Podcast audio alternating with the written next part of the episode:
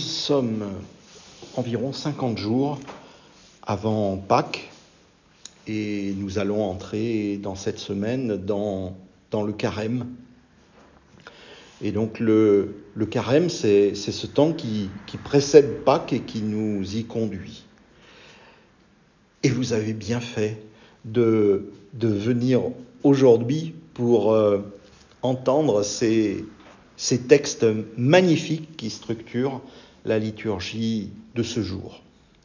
La liturgie, c'est un enseignement spirituel et, rituel aussi, qui est destiné à nous ouvrir à la réalité divine. Et, la messe, eh bien, c'est un temps que nous prenons sur nous euh, et, et, qui nous permet d'être un, un peu comme retiré du monde et retiré de cette agitation du quotidien afin de pouvoir se tenir euh, un instant dans la présence de Dieu. Et l'enchaînement de toutes les messes, eh bien, c'est ce qui nous propose de rentrer dans ce, mystère céleste que, les chrétiens placent au, cœur de leur vie. Donc, comme je vous l'ai dit tout à l'heure, il, y a trois dimanches avant le carême, et ces trois dimanches eh bien, nous présentent symboliquement un, un cheminement autour de trois thèmes. Euh, tout d'abord l'appel, et puis l'enseignement, et aujourd'hui l'illumination. Et, bien sûr, il faudrait plus que trois dimanches pour, parcourir toute cette expérience de vie spirituelle, mais, ça se place dans la liturgie en, préalable du cheminement vers Pâques, et ça c'est quelque chose de, c'est quelque chose de très important. L'appel, c'était le dimanche de, la Septuagésime, et, c'est cet évangile où, les ouvriers de la dernière heure sont appelés par le maître de la vigne. Et puis il y a eu, dimanche dernier, l'enseignement de la dimanche de la sexagésime, c'était la parabole du semeur, et Jésus dévoile à ses disciples le détail et la signification de ce qu'il propose en parabole. Et puis aujourd'hui, le thème, c'est l'illumination. L'illumination avec cet évangile de, de l'aveugle qui retrouve, euh, qui retrouve la vue. Et puis aussi avec ce texte formidable de, de, Saint Paul aux Corinthiens qui, qui représente euh, pour, pour, nous presque un, un, un sommet dans, dans, ce peut, qu'on peut exprimer à propos, de, à propos des évangiles et à propos de, de l'amour.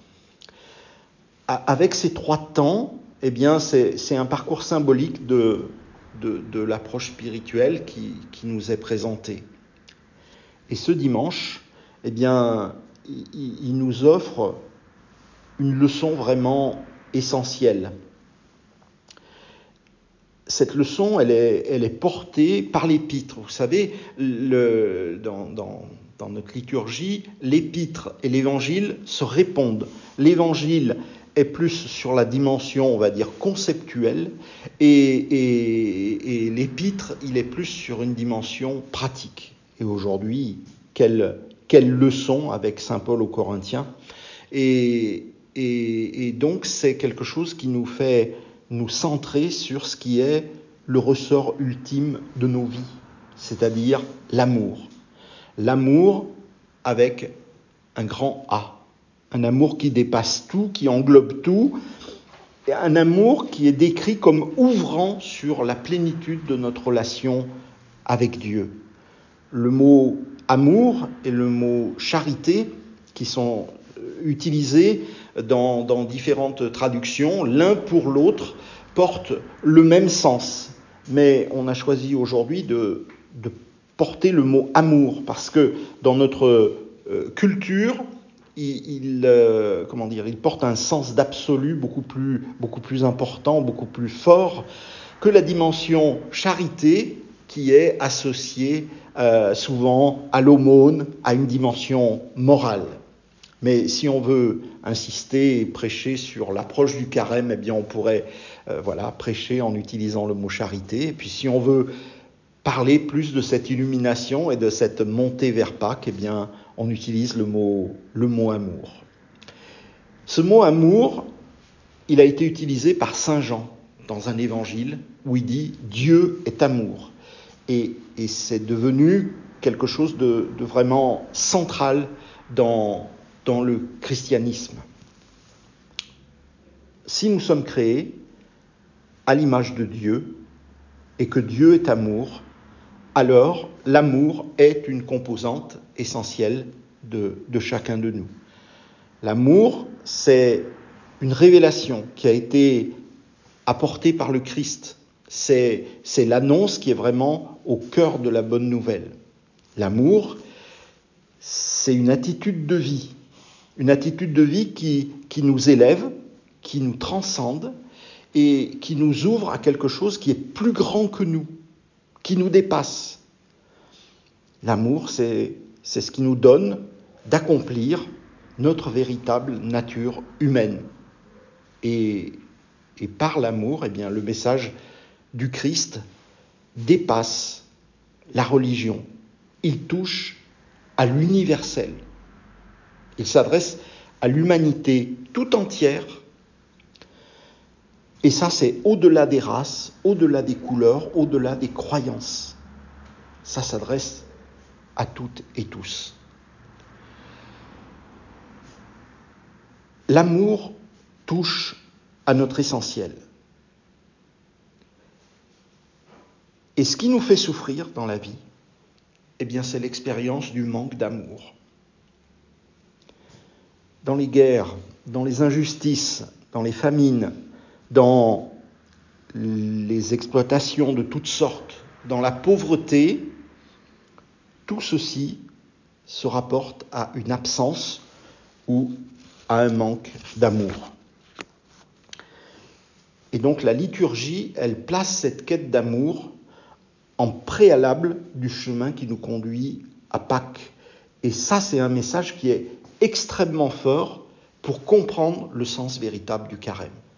Placer l'amour au, commencement du carême en disant c'est cela notre essentiel, eh bien, toute la dimension du, carême à venir, elle peut en être euh, bouleversée, elle peut en être teintée, colorée euh, euh, d'une dimension tout à fait particulière.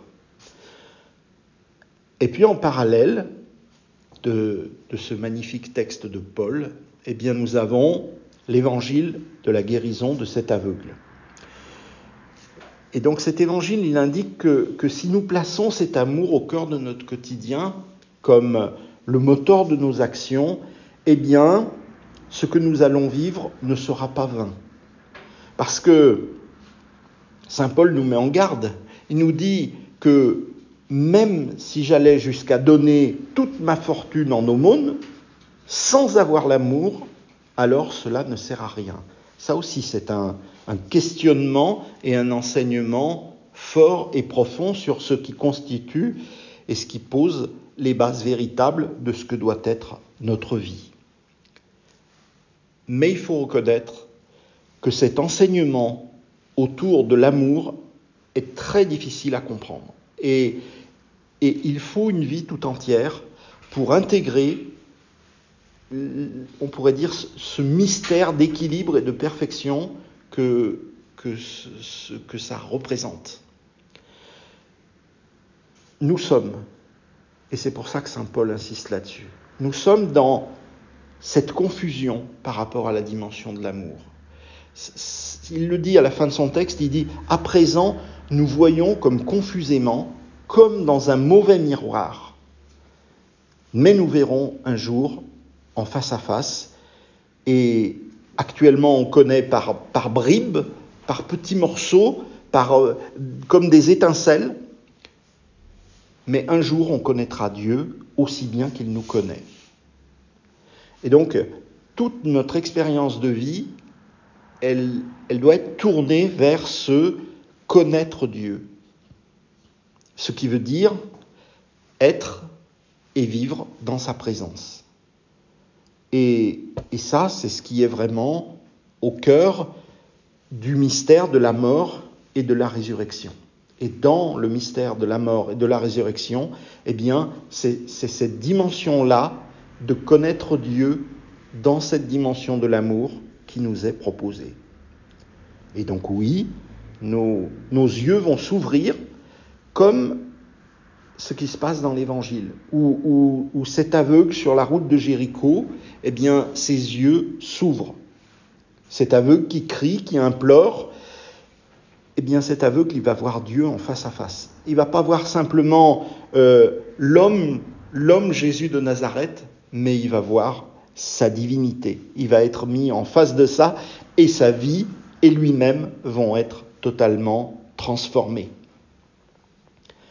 Si on se rapporte à nous, eh bien, je dirais que cet aveuglement qui est le nôtre, eh bien, il est lié à ce manque d'amour, à, ce, à, cette, à notre difficulté à nous mettre en adéquation avec ça. C'est notre difficulté à cerner ce qui doit être au cœur de notre vie, au cœur de nos actions et au cœur de notre espérance. Alors ce que nous célébrons aujourd'hui, eh bien, c'est, une messe qui doit nous permettre de, nous approcher un peu plus de, de cette réalité céleste, de cette réalité divine. Et donc que cette, que cette messe et puis le carême qui approche, eh bien, que cela nous ouvre un peu plus à cet essentiel de nous-mêmes et que les textes de ce jour deviennent vivants vivant et agissant dans la plénitude de cet amour en notre corps, en notre âme, en notre esprit. Amen.